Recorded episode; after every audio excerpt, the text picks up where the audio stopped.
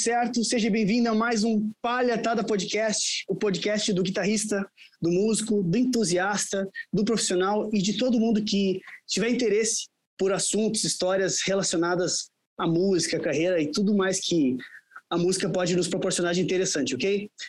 Falando aqui que nós somos patrocinados pelo curso Mestre do Feeling, ok? Curso que desenvolve a tua musicalidade, capacidade de tirar a música da cabeça para os teus dedos e passar para a guitarra, ok? Uh, somos apoiados por quatro, eu sempre boto o númerozinho para não esquecer, que é MF Mode, Custom Pedals, La Roca Camisetas, uh, Carlos Pedalboards e Palhetas Schultz. E eu não esqueci. Ai, ai, ai. Quase esqueceu. não, não esqueci não. Pelo menos eu não falo MF Roars.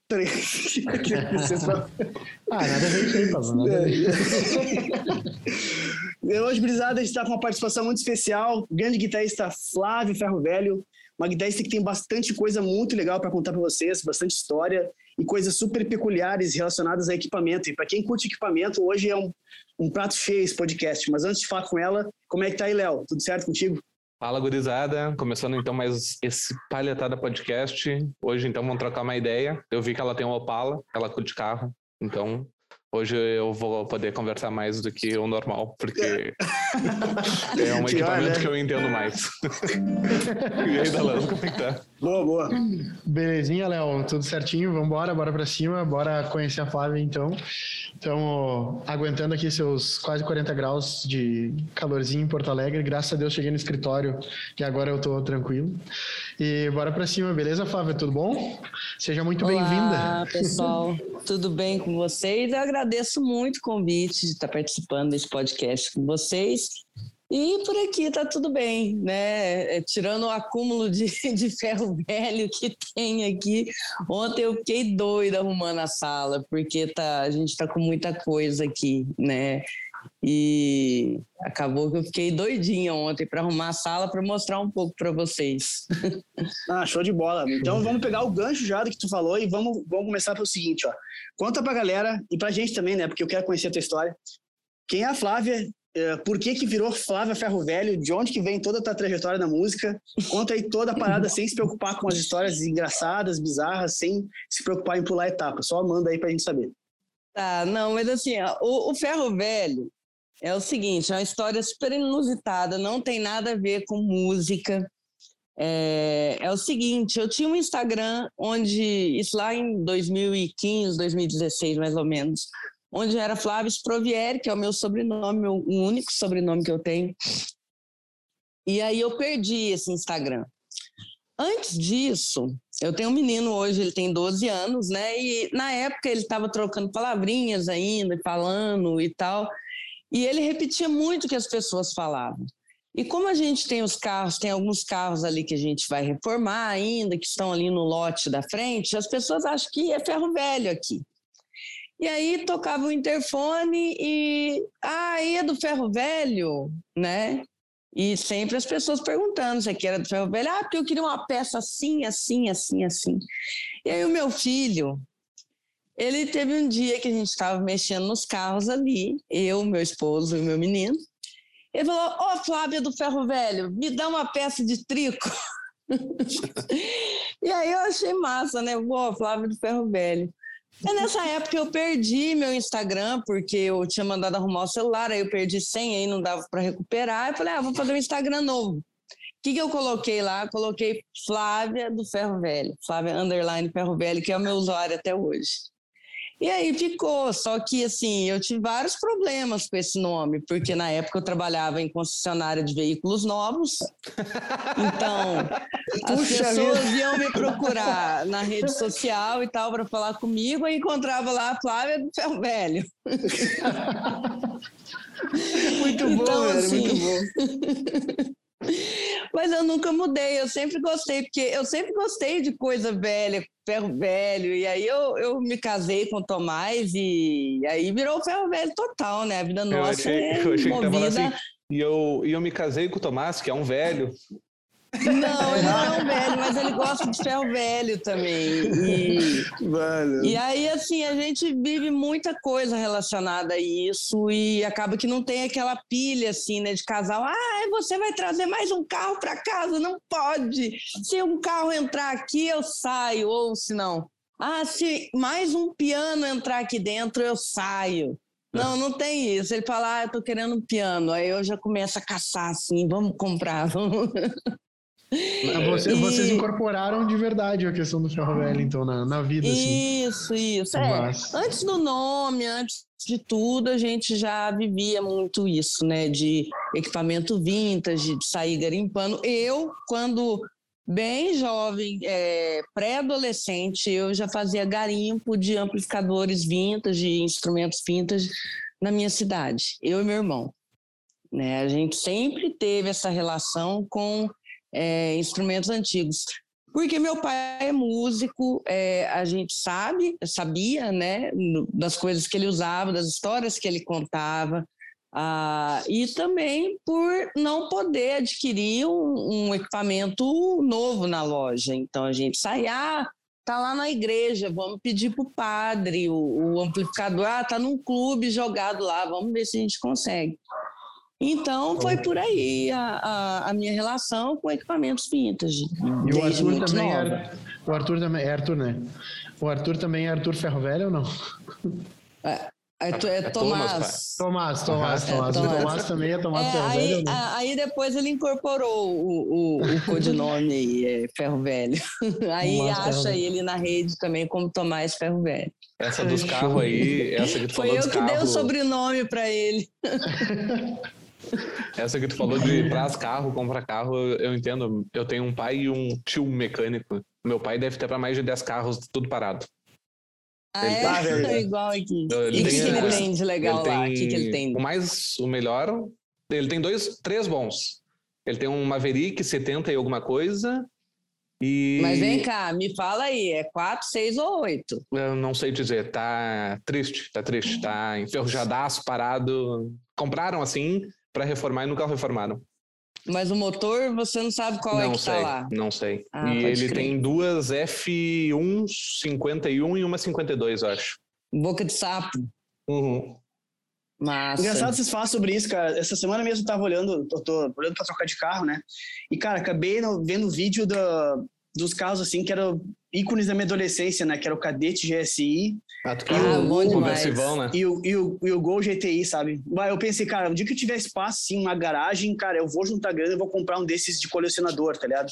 Porque não é tem um lote vazio massa, na velho. sua frente aí, na frente da sua casa, porque de repente você pode ir colocando no lote, aí depois o dono é. do lote procura, você fala, ah, eu falo isso porque aconteceu isso com a gente campeão. aqui.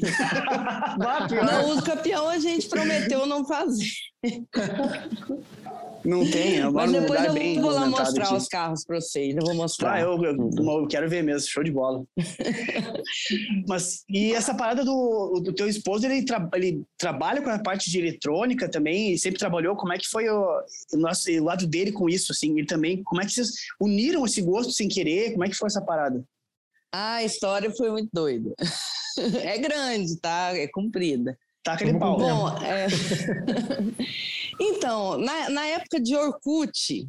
eu tinha uma comunidade de músicos brasileiros, isso daí em 2007, 2008. Nossa, tem muito tempo. E eu conheci o irmão do Tomás, que é o Tiago Oliveira, que é um guitarrista renomado na cena do metal lá em São Paulo. Ele gravou com o Warren Dane antes do Warren, do Warren falecer, né, e tudo mais. O disco foi lançado póstumo depois. Eu conheci o Thiago primeiro e a gente trocava muita ideia. Na época ele estava, se eu não me engano, fazendo mestrado dele na USP em música e, e tudo mais. E aí a gente entrou na, no assunto de amplificadores valvulados. E aí eu mandei um som para ele, eu fazendo um amplificador valvulado. Só que não era totalmente valvulado, eu estava usando um V-amp, só que eu não falei nada. Eu liguei é. o, o, V-amp no amplificador.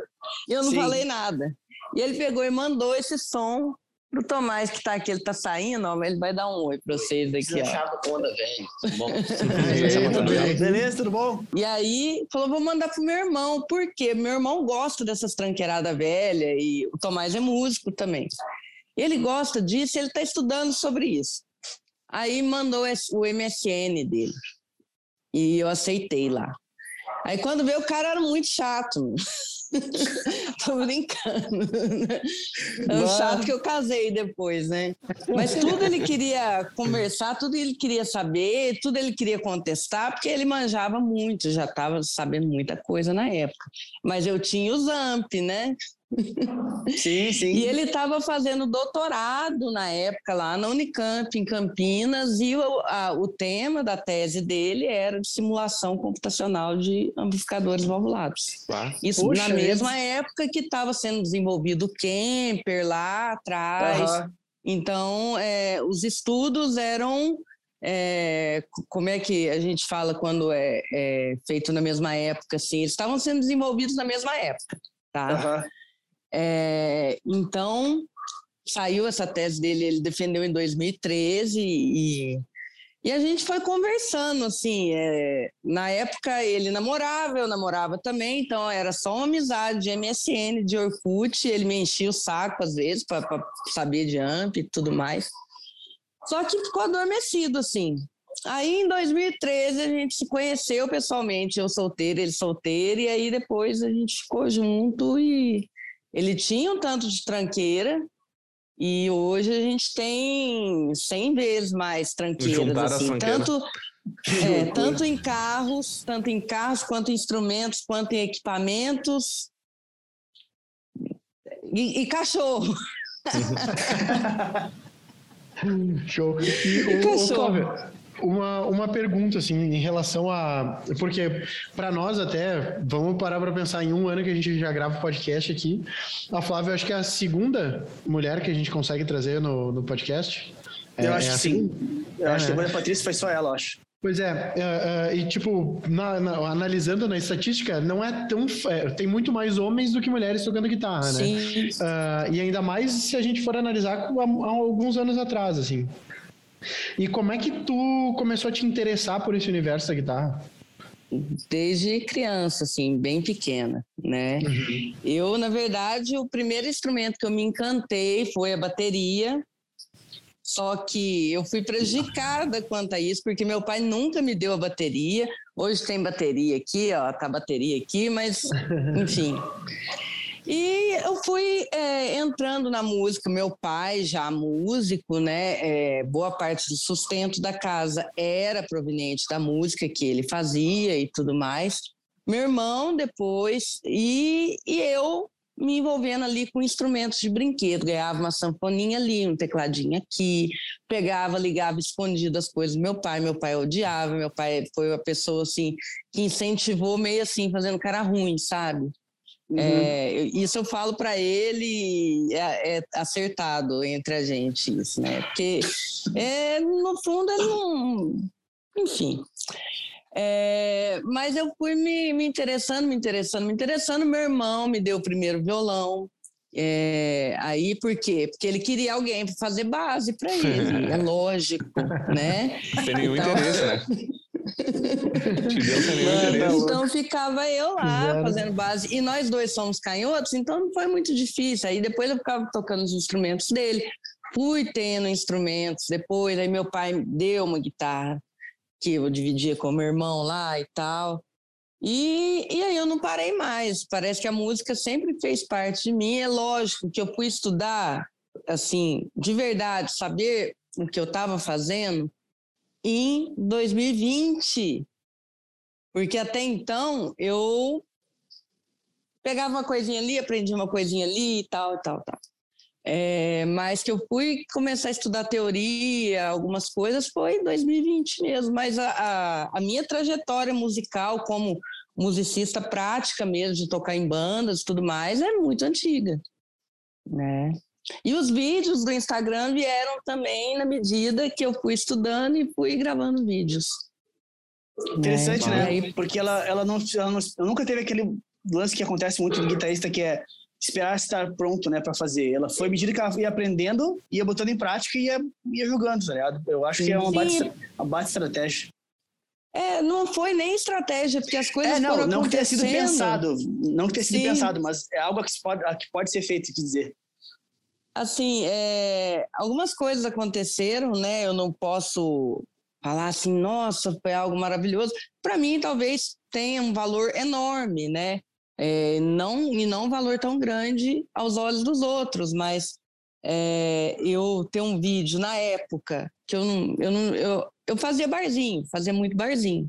E eu fiquei muito tempo sem tocar guitarra, só tocando violão e barzinho. Isso eu vou falar aqui, quer ver? Sete anos, mais ou menos, só tocando violão, as músicas que eu tocava no barzinho. E aí eu começo a tocar guitarra, entro num concurso, né, um concurso cultural que teve na época, pego o segundo lugar.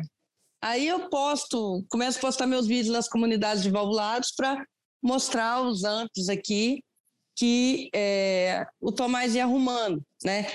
Eu não falei do que o Tomás trabalha, depois eu vou voltar lá, tá? É, enfim, e aí, quando vê, eu postei meu vídeo no grupo da, da Santo Ângelo, e aí meu vídeo saiu na página, na fanpage deles. E tudo começou ali. Então, uhum. é, o responsável hoje a, a, pela Flávia do Ferro Velho, por esse alcance, por esse engajamento, tudo mais, motivação para gravar, veio lá da Santo Ângelo.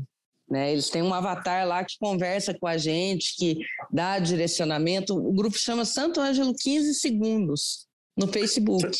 Eu já participei de alguns vídeos antigamente desse grupo, eu lembro. E, e assim, não, posta mais vídeos, grava, que tal você fazer assim e tal. E aí eu fui postando e, e foram chegando seguidores no Instagram.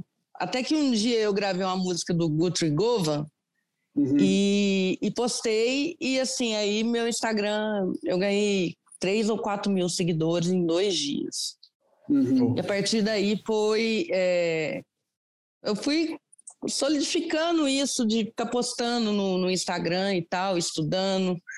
É, os plays que eu faço, eles não são 100% assim, tem uma esbarradinha aqui, uma, uma coisinha ali, uma nota fora, mas é o jeito que eu decidi seguir o meu caminho, assim, fazer algo não editado, com áudio do celular, para ter um, uma atmosfera mais orgânica ali, não que você pegar e microfonar o seu amp e tocar não seja orgânico também. É, mas é, é mais um direcionamento assim, ah, é, é, como é que eu vou falar assim? É ao vivão. Eu né? entendo o que tu quer dizer, e eu acho que é bem, bem é, colocado a tua ideia, Flávia, porque bota num panorama assim geral da coisa, o teu lance com o equipamento é um negócio bem raiz, assim, né? É um negócio que, Sim. se tu pensar, é um negócio por si só já é imperfeito. O ovulado, eletrônico, são coisas imperfeitas por si só, dá ruído, Sim. né? Você pode ligar é... isso daqui, ó, eu posso ligar agora, pode não ter nenhum ruído. Aí quando vê, choveu um dia, pegou umidade na placa aqui, aí ele...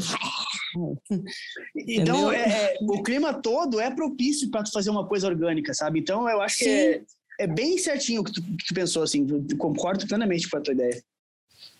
Sim, é, é. Alguma, alguns vídeos eu pego e, e, e, boto um microfone, às vezes num review de amplificador. Sim, sim, hum. sim, coisas esporádicas ali. Sim, mas eu, eu vejo que eu funciono bem nesse formato, assim, sabe? É. Não, não que seja certo, eu acho que a internet está aí para mostrar coisas diferentes e porque imagina se todo mundo adota um molde só. Não, não quer dizer que Aí cada não... um tem uma, tem uma, verdade. Vai ter gente que, por alguma questão interna ali, vai se sentir melhor com uma coisa super produzida. E tá tudo certo, entendeu? Tem a ver com cada um isso. É, não tem nada de errado mesmo. Não tem certo nem do, errado. Não tem. O é. bom do teu, do teu jeito de fazer é que é muito simples, né? Não dá tanto trabalho. Sai fazendo não, não perde tempo, né? E, e para hoje em dia Sim. isso é um puta ponto positivo, né? É, porque quanto mais você tenta fazer o take ali, eu falo por experiência própria.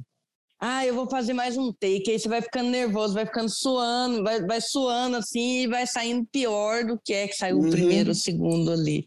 Então eu falo, é não, tem esbarradinho, tem, eu tô, eu tô em evolução, eu não sou uma guitarrista perfeita, eu sou uma guitarrista que está buscando aprender e tocar o que eu gosto, as coisas que eu gosto. Então, relaxa, tá bom. Teve uma vez que eu excluí um vídeo que estava, tipo, ele tinha começado a bombar, os primeiros 10 minutos tinha dado, assim, 400 curtidas. E eu tirei o vídeo do ar porque eu achei que não estava bom o suficiente. Ah, Sim. Então, tipo, falei, não, vamos parar por aqui, eu não vou mais cobrar tanto isso. E. E, e, e, e tem algum. Tipo, existe crítica em relação a isso? Tu sente alguém comentando para para tipo alguém por exemplo esse vídeo aí que não estava perfeito digamos assim né? Uh, e tipo alguém comentou dizendo ah tu errou alguma coisa assim ou não? Não não autocrítica pura. Show. É, né?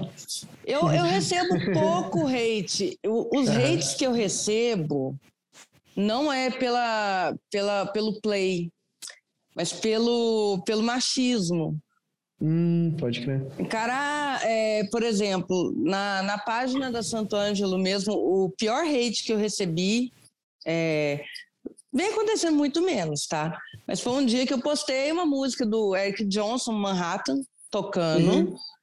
Não tava feio, tava legal. Não, não tava feio. é, e aí um cara comentou lá, é, tanto homem bom tocando aí, eles dão oportunidade para uma mulher que toca mal só por ser mulher, lacradores, cheio de não sei o quê, enfim. Pelo amor de Deus. Isso aí tá mordido, né? O cara Vai, chegou aí. Chegou... Meu Deus do céu. Isso aí tá, né? tá, tá, acordando mal, isso, né? Eu recebo hate também em relação aos, aos equipamentos. Recebo hate.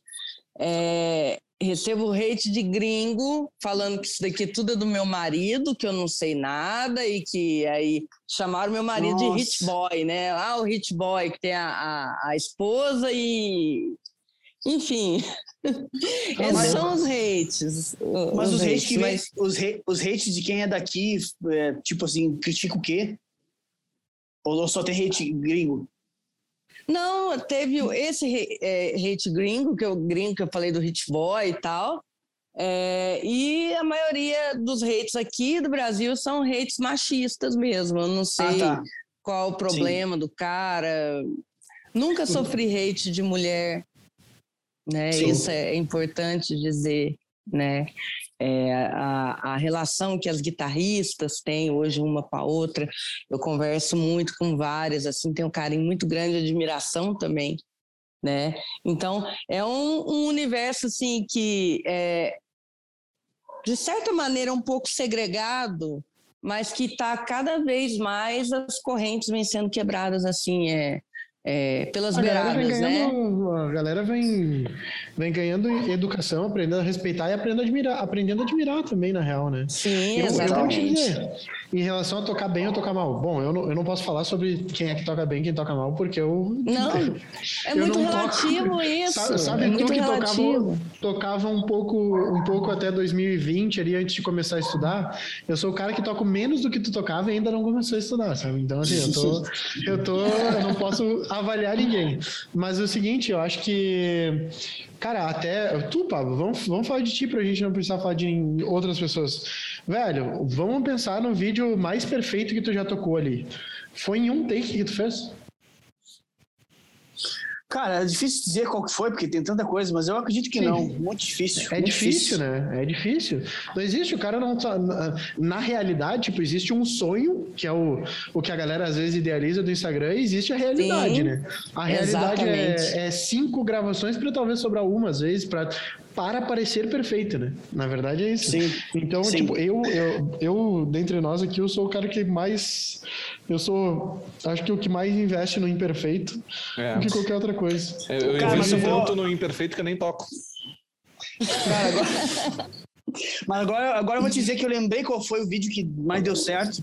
E não é regra, tá? Mas casualmente foi um vídeo imperfeito.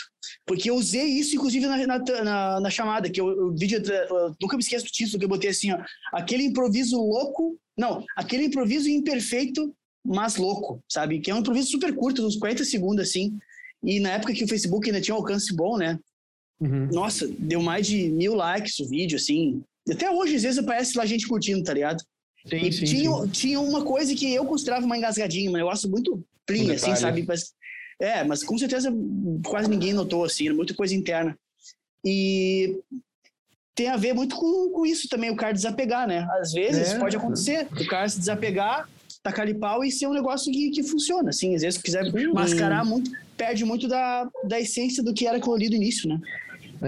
É. Exatamente, aí você, né, ali no, no, no oitava, décimo take, você já tá assim, ah, não, vou desistir dessa, uhum. desse lance aqui, e assim, mulher tem um agravante, tá? Você passa meia hora ali passando uma maquiagem, arrumando um cabelo para poder fazer um vídeo. Aí, nossa, tem uns reviews de amplificador que eu tô com a cara assim, ó.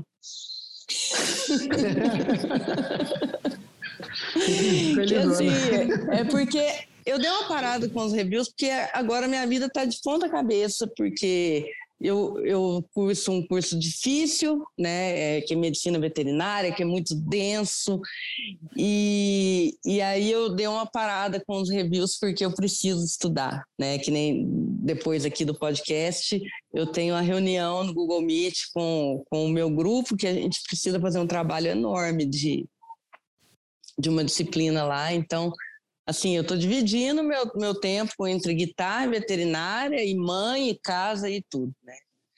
Mas os reviews eram assim, eu sempre tirava uma música para poder demonstrar uma música que tinha alguma relação com o amplificador, né? Que eu estava é, fazendo review, né? Então, por exemplo, eu fiz do, do Carvin é, Legacy 100, aí eu toquei o Steve Vai, é, True Reverber, eu toquei aquela música dos Incríveis, o Milionário, que é da mesma época. E Clássico. assim, o timbre é muito parecido com o, o, true, o, próprio True Reverb. Então eu acho que foi gravado com o True Reverb, eu não sei. Né? Uhum. Mas. Uh, deixa eu ver qual mais aqui. Eu não fiz review do Tremendão ainda. Fiz o do CS Sound, que é um, um, um Marshall, né, uma cópia do Marshall. Aí eu toquei Jeff Beck, enfim. É, foi por aí. E é, isso dá, dá, um trabalho, né? E aí você vai Sim. tocar música e, e, aí são vários takes de se acertar. Por exemplo, Riviera Paradise, do, do Steve Vaughan, que eu Sim. fiz o, o, review do Super Twin, e, e eu errava aquilo. Gente, eu toquei isso daqui tanto, né? E uhum. quando vê, a hora que eu ia dar uma engasgada. Esse eu, eu gravei em dois dias, esse review. Deu muito trabalho. Pá, é. tá merda. Então, dois assim, dias. tudo dá trabalho. Só que o que as pessoas veem ali em 15 minutos ou 30 segundos, um minuto de rios ali que você está fazendo, ou 15 minutos de um review, as pessoas não têm ideia do quanto que a gente transpirou naquilo. Sim. Uhum. É. E aí eles ainda te cobram perfeição. Não é muito o meu caso, assim, é, que nem eu falei, hate sobre o meu play, não que o meu play seja perfeito, que isso é muito subjetivo, mas eu não tenho, não tenho tanto. Mas é aquele negócio, né? As pessoas esperam o perfeito e o imperfeito que que está se tornando cada vez mais interessante, né? Não que você não tenha que ter capricho nas coisas que você faz, né? Não, não entendo. Perfeito, isso quer dizer. Ô, Fábio, deixa eu te pegar o gancho aí que tu falou agora. lembrei que tu ficou muito tempo tocando, só fazendo bar e não tocando guitarra, né? É, isso aí talvez esteja relacionado com o que eu vou te perguntar, ou não, ou não, vamos ver. Eu queria entender, porque tu é uma guria que toca guitarra e tu tem muito mais influência de música brasileira do que, do que rock em si, sabe? Isso é uma coisa Sim. muito diferente. E eu queria saber se esse lance da tua influência de música brasileira veio dessa experiência tocando em bar ou se é de, de criança e tu sempre escutou. Como é que foi, como é que ficou isso aí? É de criança, tá? Ah, é, tá. É, é essa influência. Eu tenho até um podcast, né? Se eu puder recomendar aqui, que não, eu fiz com o é Nelson Faria. não, mas esse já Pô, o Nelson foi, Faria, tá louco? O Nelson Faria é monstro. O Nelson Faria e a Thaís Andrade né?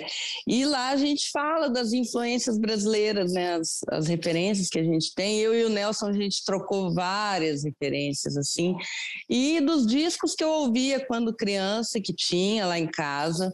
Tinha uma vizinha também que tinha muitos discos, então eu carregava tudo lá para casa e ficava ouvindo. E meu pai, músico também, tocava muita coisa, apesar dele ter é, migrado para alguma coisa mais popular depois, assim, tocar é, em bailão, tudo toca, mais. É, é isso que eu queria saber. É, o meu pai, ele é mais da, da música sertaneja, mas quando jovem, uhum. ele tocava em conjuntos, né? É, na época se falava conjuntos, é, mas é, em grupos de choro também ele tocava, em bandas de carnaval. Então ele tem uma bagagem musical bacana. Depois ele migrou para o sertanejo, tocar com duplas, acompanhar duplas em festivais. É, então eu, eu bebi muito dessa água. E lá eu falo disso, né? Lógico que eu fui conhecer é, muita coisa depois de é, adolescente, adulta mesmo.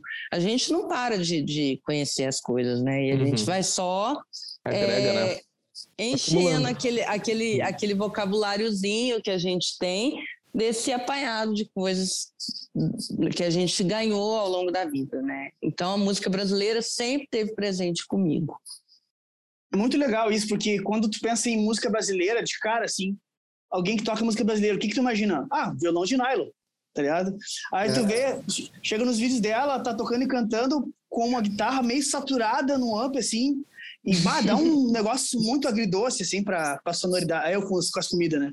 Um negócio muito agridoce pra sonoridade. eu, eu, o Léo fica tirando que eu falo dos temperos, das pimentinhas. Muito chili pepper, assim, uma coisa muito... o Lemon Pepper. É. Não, é, ficou, ficou, muito legal, assim, é, o clima. De, eu, eu até, assim, os vídeos que eu mais gosto de ver são os mais diferentes que tu faz, justamente esse, quando toca e canta alguma coisa de som brasileiro, assim, com a guitarra meio saturada, assim, fica muito legal o trabalho. Massa. Eu não sei é, se tu falou, vezes... tu é da onde? Só pra eu... Eu sou, eu moro em Lavras, Minas Gerais, hum. mas eu sou de Andradas, que é divisa com o estado de São Paulo. Minas Gerais divisa com o estado de São Paulo. Mas eu já morei em muito lugar já, assim, dentro de Minas, né? Uhum. e vim parar em Lavras aqui depois que eu casei. É, e é uma cidade que me acolheu bastante. Hoje eu fiquei super contente porque fizeram uma homenagem para os músicos da cidade. E aí, lá no finzinho do vídeo, o vídeo tem mais de 20 minutos, aí eu vi minha foto lá e falei, olha, eles me acolheram mesmo. é legal.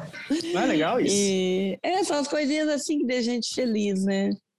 Claro. É, os reconhecimentos, assim, por exemplo, estar tá aqui no podcast com vocês é muito bacana para mim. Ô, Flávio, olha só, queria te perguntar uma coisa. Uh, queria que tu contasse a tua trajetória na música, tocando em bandas. Como é que foi desde lá para cá, assim? Ah, então. é grande a história também, tá?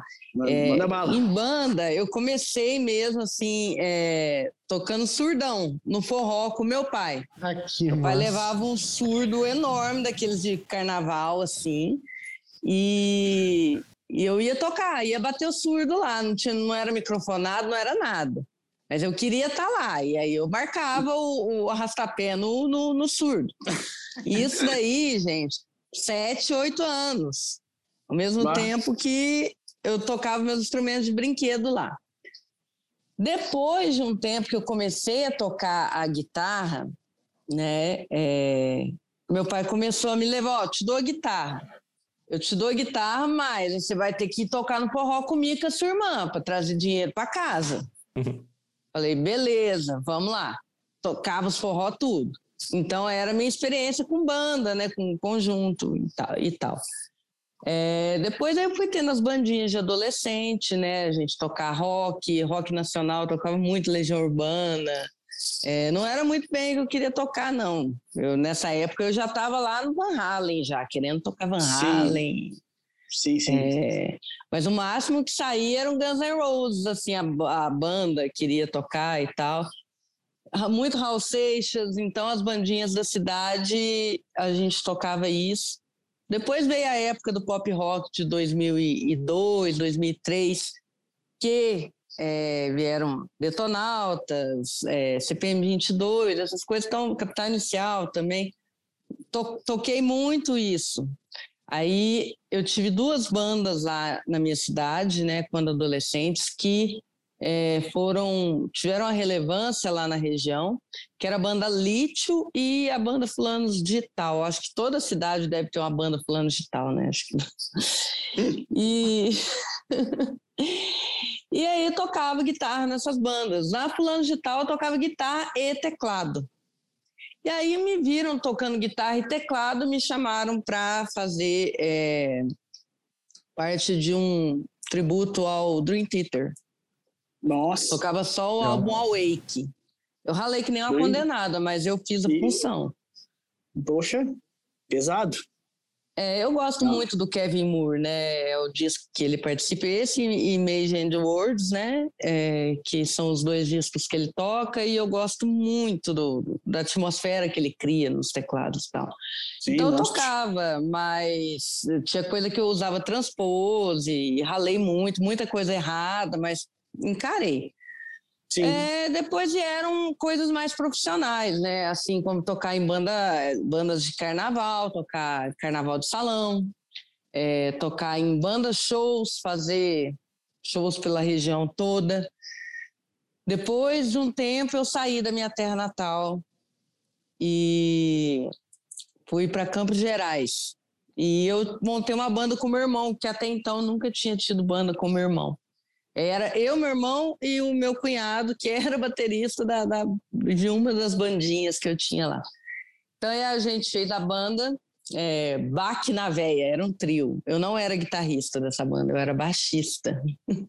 e a gente ganhou alguns festivais aí com músicas autorais, né? E era um pop rock bem legal de se ouvir, assim, na época que o pop rock estava em, em, evidência, né? Uhum. Hoje não faz muito sentido a gente falar sobre isso. Pode parecer que não faça, né? Mas as músicas são legais. Então, aí a gente ficou um tempo com essa banda. Depois, meu cunhado foi embora com a minha irmã, voltou para uma cidade lá. E o meu irmão decidiu montar uma banda para tocar em micaretas para ganhar grana. Então, axé music, só axé music. E a gente fez muito show. Tinha mês que a gente fazia 15 shows por mês, assim. É, às vezes, dois shows é, em cidades diferentes no mesmo dia. E, paralelo a isso, aí eu fui fazendo freelance de banda show, assim, ah, tá, eu tô em tal lugar aqui hoje, tem show aqui. É, eu vou fazer um show com a outra banda lá na cidade vizinha no outro dia. E fiquei nessa loucura aí, isso um bom tempo, né?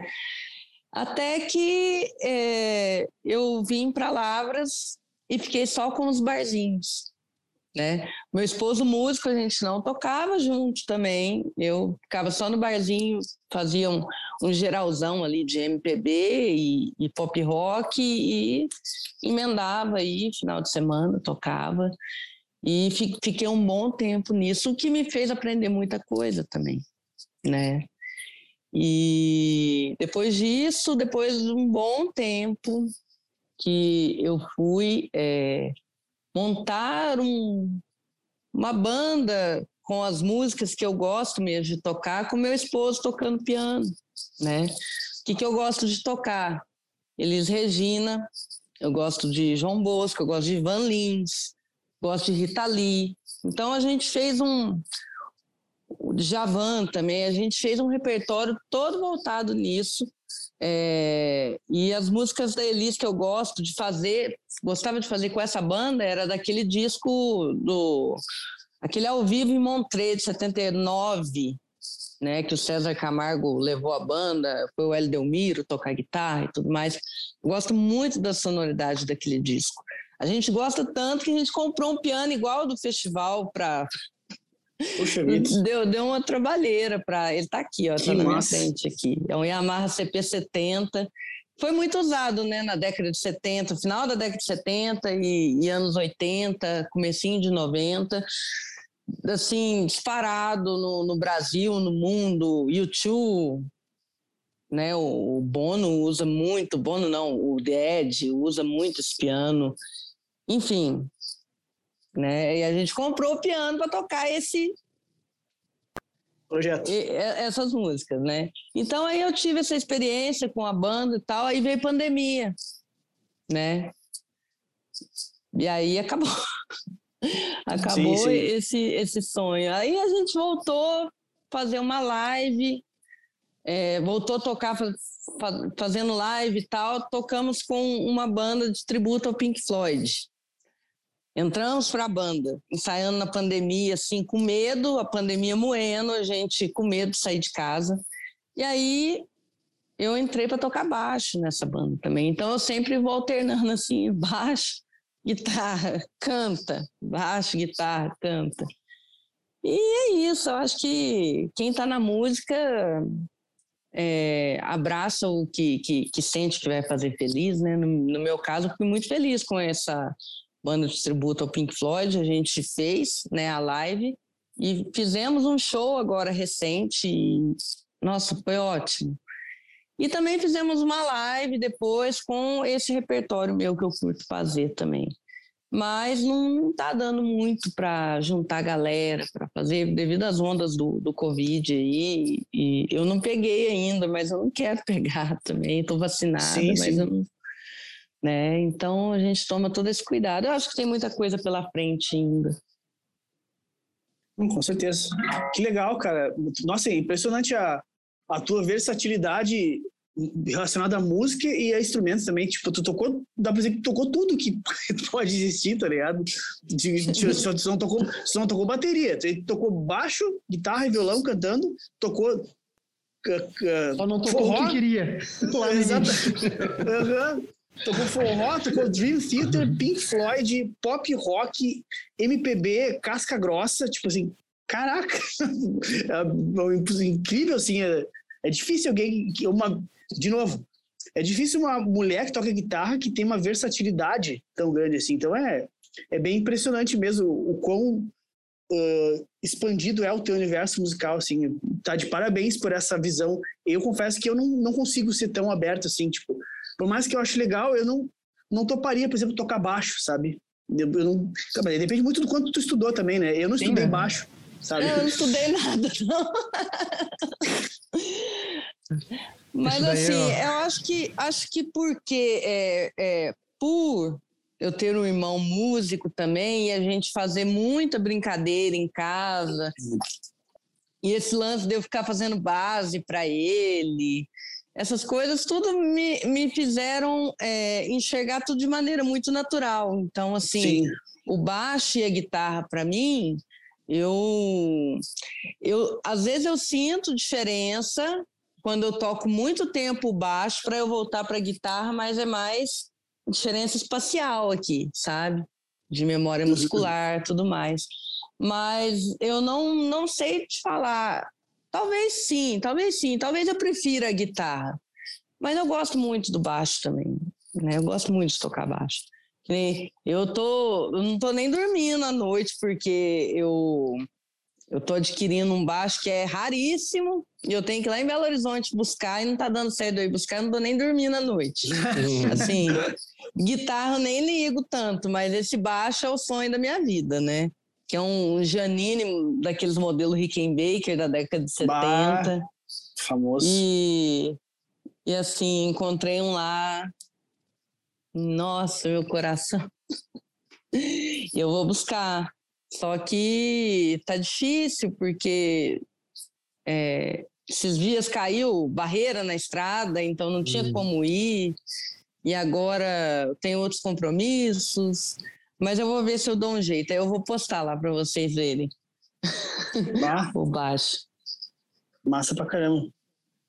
Com certeza. Eu quero ver. E eu vou querer que tu mostre pra galera. Fala, Rafa. Não, vai lá, dá, dá, dá. Não, é dizer que eu queria que, que, a galera com certeza como eu quer ver o teu arsenal depois aí. Sim, pois é. Eu, eu, eu queria saber quantas guitas tem e que ela contasse o, o que, que o marido dela faz. Ah, é? Então, eu não contei, gente. Acabou que... É, é, sempre assim, tá? Eu esqueço um monte de coisa. Mas o Tomás, que nem eu estava falando, né? Ele, ele concluiu seu doutorado em engenharia elétrica lá na Unicamp e hoje ele é professor de eletrônica, da disciplina de eletrônica dos cursos de engenharia aqui da Universidade Federal de Lavras. Então Show. ele é professor, né? Só que é, ele mexe nos amplificadores dos amigos, da manutenção e tudo mais.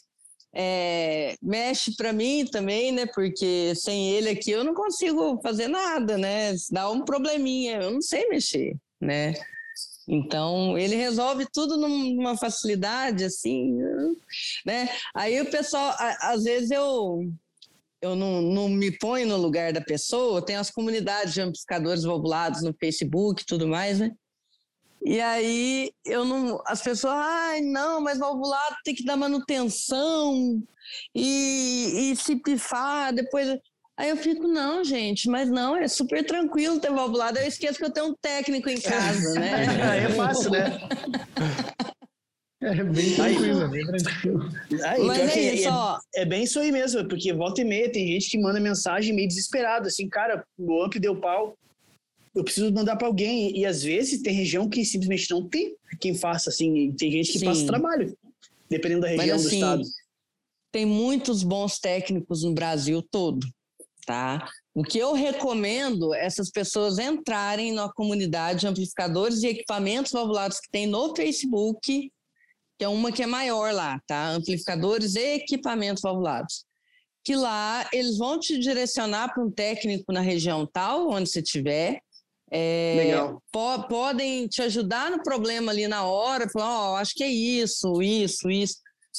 Então, é uma comunidade muito útil. Eu, em 2018, eu excluí meu Facebook e eu voltei para o Facebook por conta dessa comunidade. Ah, então, Legal. assim, ela, ela é bem bacana mesmo. É, não só para amplificadores valvulados, mas às vezes você tem um pedal valvulado que está com um probleminha ali, um rádio, então, assim, eu recomendo muito. É, é, é, muito amigável a comunidade. Não tem hater lá, não. É difícil, é. Sempre tem, sempre tem um xarope. Sempre tem um prazer dar. Ah, tinha, tinha. Aí tiraram ele fora. Aí ele criou um grupo só para ele. É. que nem aqui onde eu trabalho. Aqui onde eu trabalho eu tenho. É, é um, eu trabalho num condomínio aqui de Porto Alegre, né? E aí teve um, um cara aqui que criou um, um, grupo de uma confraria, que era confraria. Não vou, daqui a pouco, sei lá, conhece alguém e tal, mas. Eu não vou falar qual era a confraria aqui, mas era a confraria X. E esse cara era, era é, é azedão, ninguém curte muito ele aqui no condomínio. E aí pensa, ele criou esse grupo, aí lógico, começaram a fazer os encontros e tudo mais, até que um dia ele, se, ele pegou e começou a estressar dentro do grupo esse. E aí os vizinhos tudo excluíram ele do, do grupo que ele tinha criado da confraria e seguiram a confraria assim. Hoje Coisas a confraria existe, só que ele né? só olha de longe. É isso aí. Bom, gente, se vocês quiserem, eu posso mostrar aqui é, um pouco. Não tá tudo aqui. As guitarras. Nossa, eu podia pegar, né? Eu devo ter umas oito guitarras dentro do quarto ali. Uhum. Só que o quarto tá muito bagunçado. Tá? Então. Pega a tua preferida, pega a tua preferida. É, pega as que tu acha que tu a minha, tem mais minha apego preferida, emocional. Nossa, todas, gente. Tá, então Peraí, todas. Vou, não sei se eu viro a câmera aqui. Peraí.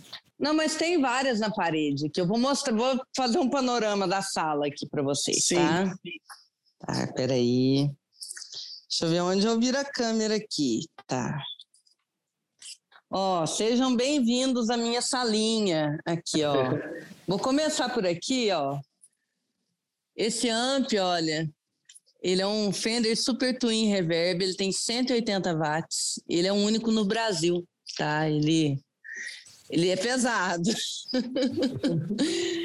Mas aqui, olha, aí aqui são outros amps, né, que a gente tem. É, aí são nacionais, né? É, esse gabinete aqui é do Palmer, é desse amplificador aqui, mas aí colocaram um CS Sound aqui, não sei porquê, o Tomás, coisa do Tomás.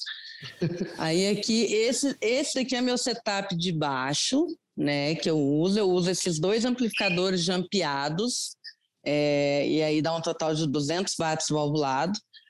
Quando eu uso um amplificador só, aí eu uso essa caixa aqui, mas quando eu uso é, os 200 watts, aí eu uso duas caixas Fender dessa daqui, tá?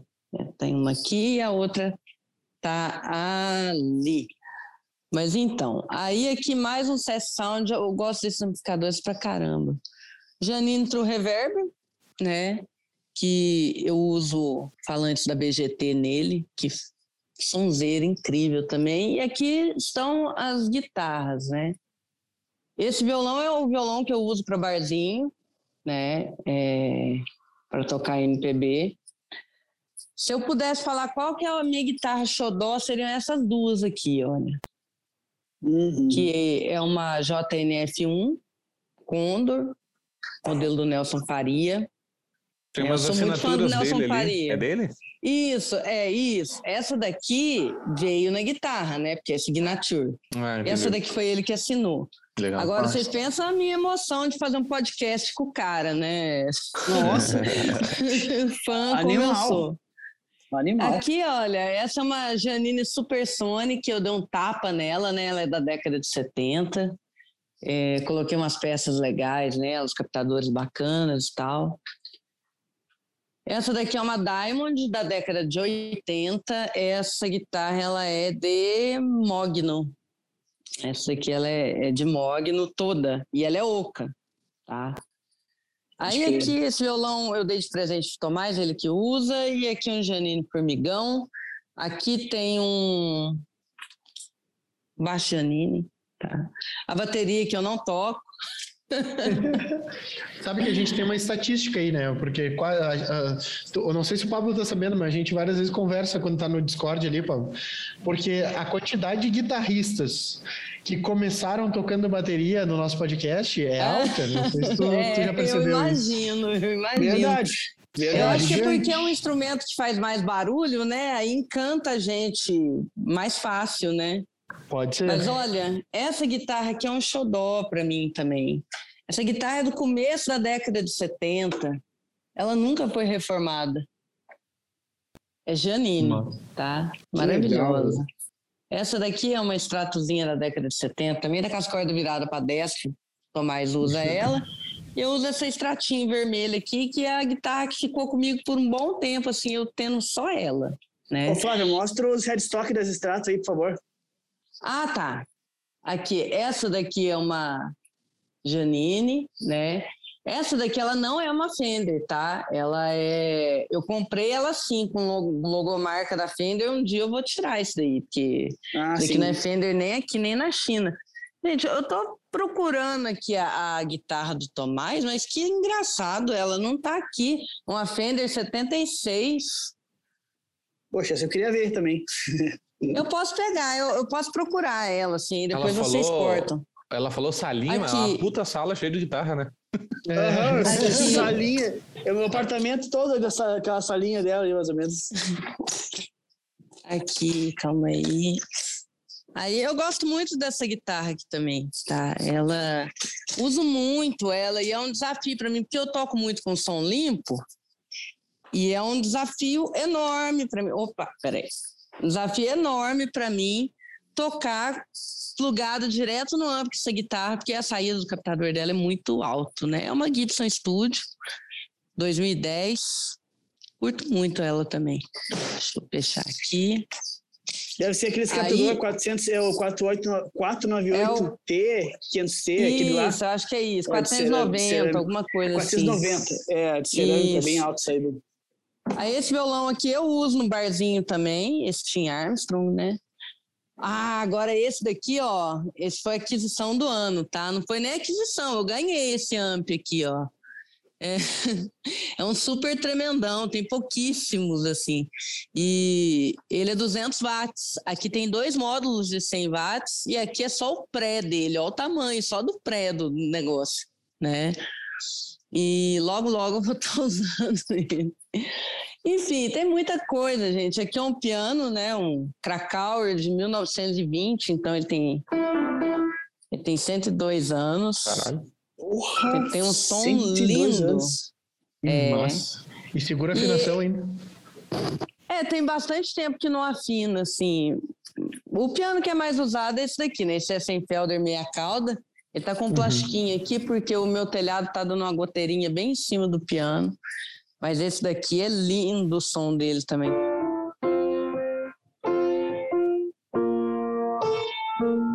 Opa. E o bichão que eu falei para vocês, que é esse daqui, né? O Yamaha CP70. Hoje não encontra mais. Tem dois anos que eu tô procurando mais um para comprar e não, não tem. Assim, eu faço buscas diárias na internet aqui no Brasil, né? Porque não dá para transportar um trem de 150 quilos desse daqui, né? É, de fora para cá, fica muito caro. E o som desse piano aqui é maravilhoso, cara. É assim, eu poderia recomendar vários discos, mas o primeiro disco que me vem na cabeça é o Samambaia do César Camargo Mariano com o Hélio Delmiro. Ele usa só esse piano aqui, o Hélio Delmiro no violão, né? E assim, a gente comprou esse piano por causa do César Camargo Mariano, por causa da, do disco deles lá em Montreux, em 79. Aí aqui a gente tem os projetinhos nossos, né? Que eu ainda vou gravar meu disco autoral, 100% analógico, tá? Ah, que massa. Os gravadores já estão aqui. Isso daqui é um Tascam MSR 16, 16 canais, olha. Bah, que É. massa, Fábio. Que loucurada. Então, é, então logo, logo vai ter coisa E nova tu, aí. tem, e tu tem rolo de fita aí? Tem, eu vou te mostrar aqui, já tá tudo aqui. É porque assim, a gente tem que ir com calma, né? Sim, você tá louco? Ué, cadê os meus rolos? É que o nível de ir com, o nível de ir com calma é bem relativo, né? O meu nível de ir com calma é comprar um pedal, tá ligado? Peraí, ó. É, E você só compra Aqui, ou vocês vendem alguma coisa também? Não, eu só compro. Só compra. Eu não vendo nada. Aí eu tô vendendo, tô vendendo por, o baixo formigão, eu tô vendendo, por quê? Porque ele é muito grande para minha mão, sabe? E aí E para pesado, eu né? Não, pesado eu não ligo não. Pesado eu tô acostumada já. Eu faço, eu morro na academia todo dia para isso, para poder usar meus trem pesados.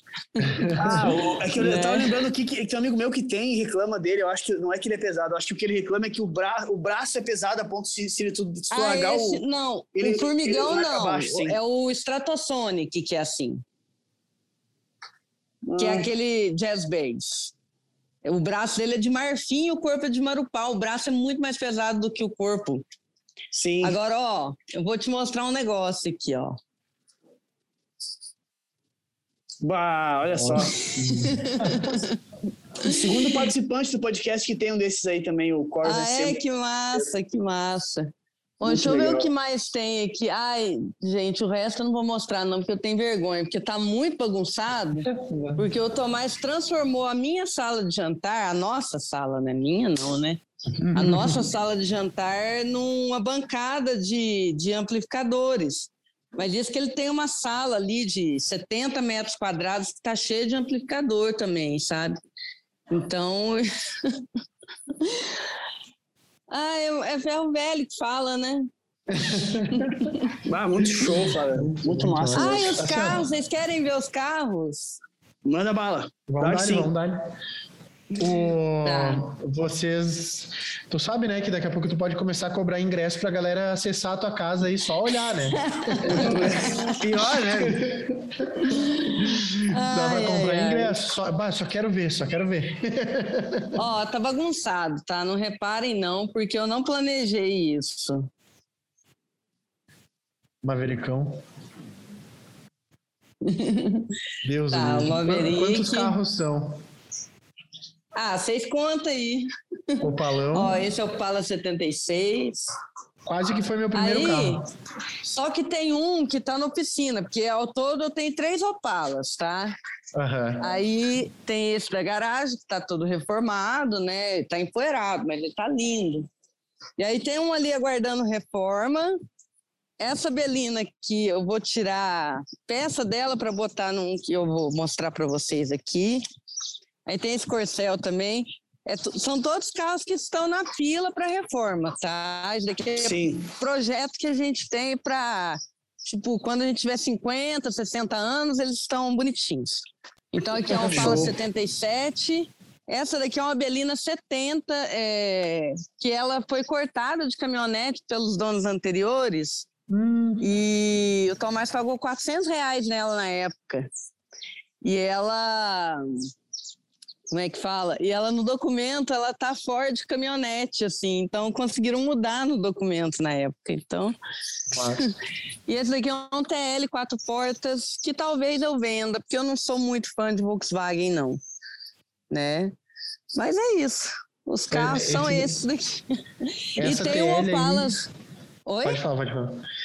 É que, não, eu ia dizer, que... essa TL aí é um carro que se o meu pai tivesse grana sobrando, certamente ele já teria. então. Porque ele, o Dindo dele tinha, ele sempre fala da TL do Dindo dele. Então, ah, cara, eu acho bacana, mas assim, a mecânica Volkswagen, para mim, é, eu não, não sou muito fã, sabe? É, assim, não é que eu não sou muito fã, eu gosto mais eu gosto mais de Opala, gosto mais de, de Maverick, coisa mais brava, assim, nem Opala quatro cilindros eu curto muito, apesar de ter um ali, né? Eu gosto uhum. mais de coisa mais brava, seis cilindros, V8, igual no, no caso Maverick, né? Olha o meu uhum. cachorro, meu cachorro aproveitou para fugir, olha lá. Ele é um safado. Mas é isso, gente. Eu, o ferro velho tá aqui. É... Muito doido, porque roubaram as duas rodas da Belina ali, ó, deixaram no chão, cara. E aí choveu muito agora esses dias, choveu demais, e aí o mato cresceu. A gente sempre mantém o mato parado aqui e tal, mas é, a chuva sai um pouco do controle nosso e nosso dia tá lindo hoje, olha isso. Uhum. Cara, esse, esse, esse, esse daqui não vai ser o podcast, vai ser o vlog test, vlogcast. É, é, pior, né? Pois Total. é. Mas é isso, gente. Eu, eu fico feliz de poder mostrar um pouquinho da, dessas coisas para vocês, assim, para o pessoal ver que, assim, a Flávia do Ferro Velho não é somente a, a guitarrista, a menina que faz vídeos para o Instagram, não, eu mexo com mais um monte de outras coisas, então mexo com as minhas plantinhas aqui, eu estudo e tal. Então, para quem queria conhecer um pouco da, da minha história, tá aí, né? Muito show, cara. Puxa vida, eu não sabia que era tanta coisa assim. Confesso que eu via dos vídeos que tinha bastante coisa, mas eu tô bem chocado assim com a quantidade de coisa que tu tem. Pô, tu tem um estúdio ah. de gravação analógico em casa, isso aí nossa! É, ele, ele ainda não é um estúdio porque eu não gravei nada nele ainda, né? Mas em breve sim, a gente sim. vai estar tá gravando. É. Sim, mas vou te dizer que se tu tiver uma estrutura mínima de gravação, uma sala bem tratadinha, com esse equipamento, tu já pode locar. Tem muita gente que tem interesse em gravar analógico e não grava porque não tem mais quem faça, né? Então, sim, se tu depende, é um projeto futuro que tu pode pensar mais para frente em cima dessa. É, sim, é um projeto futuro, depende de muito estudo, depende de um investimento maior em equipamentos, em prés, em compressores, né? A gente precisa. É, eu tenho consciência disso e. Ó, meu cachorro foi lá para baixo, gente. Eu vou ter que buscar ele. E... Só de que aqui é tranquilo. Mas então, é, é isso. Tem muitos investimentos para serem feitos ainda. Talvez, né, se compensar para a gente abrir a casa para outras gravações, depende das pessoas também, porque se relacionar com pessoas é difícil. Né? Sim. E aí a gente tem que ver a nossa disposição para isso dependendo da pessoa, né? Porque, querendo ou não, é a casa da gente. E quando a gente abre a casa da gente, tem que abrir para pessoas que a gente sinta que são bem-vindas mesmo, né? Tá certo, tá certo. Então, acho que se a gente for fazer, vai ser um negócio assim, mais para os amigos mesmo. Ah, quer gravar? Vamos chegar aqui e tal. Tá aberta Show a casa. Né? Muito massa. Bom, Flávia, queria te agradecer por ter participado, foi muito massa, muito legal conhecer a tua história e tudo que tu tem de, de a tua relação com os equipamentos, é um negócio muito bonito, dá pra ver que tu tem paixão pelo que tu faz. Isso é uma coisa que é muito massa quando tem uma coisa que te move, assim, como tu te move com os equipamentos vintage. E eu acho muito legal. Pô, queria muito ter um acesso a, um, esses equipamentos e ficar tocando no talo com, com o volume, com Só essa chegar, vocês são bem-vindos aqui, vocês ah, são bem-vindos. Se um dia a gente estiver em, em, Minas Gerais, com certeza vai ser uma parada, porque eu quero muito tocar em tudo isso aí. E brigadão pelo teu tempo, por ter disposto aí pra gente poder gravar conosco aí, e espero que tu tenha curtido também, como a gente curtiu. Brigadão por Demais, ter participado. adorei, adorei, quero agradecer vocês todos pela oportunidade de estar tá podendo mostrar um pouquinho aqui da minha vida, né? E poder trocar essa experiência com vocês. Desejo todo sucesso do mundo ao podcast que continue, porque, cara, esse papo de vocês é muito massa mesmo. É, faz a gente criar uma conexão com, com os outros guitarristas, com os outros músicos. E isso é, é fundamental, né? Porque é impossível ser feliz sozinho, né, gente? É, Já dizia boa. lá o Tom Jobim, e é isso. Show de bola. Muito massa. Show de bola. É muito obrigado. Obrigadão pelo teu tempo aí. Valeu muito por, tu, por disponibilizar aí um pedacinho do, da tua história aí, de mostrar tudo que tu curte para nós. E conta com a gente sempre aí. Sempre que precisar, pode mandar mensagem que a gente está aí disposto a, a auxiliar no que precisar. Belezinha, gente. Obrigada mesmo, viu? Valeu pela participação, Flávia. E se tu, guitarrista, ainda nos acompanha aqui no podcast, já deixa teu like, te inscreve, que o Pablo tem um filho ele precisa alimentar a criança. Coitado, sem like ele não, ele não fica feliz. Ele fica assim, oh, cara de cu. Mas, é, cara de cu para uma criança é complicado, mas... Tadinho, né? Hora da mendigagem. Deixa teu like, te inscreve. Tá certo. Lembrando que de segunda a segunda a gente tem conteúdo no arroba Pablo Klein. Ah, somos patrocinados pelo Mestre do Feeling, MF Mode Custom Pedals, La Rocas, camisetas, palheta chutes e Kairos Pedalboards. Beleza? Fechou? Então agora então pega a tua guita, vai lá já seguir o Instagram da Flávia, Flávia Ferro Velho. É Flávia Underline Ferro Velho, né? Isso, Flávia Underline Ferro Velho. Já assiste uns vídeos dela lá, pega a tua guita, senta a palhetada e bora emocionar.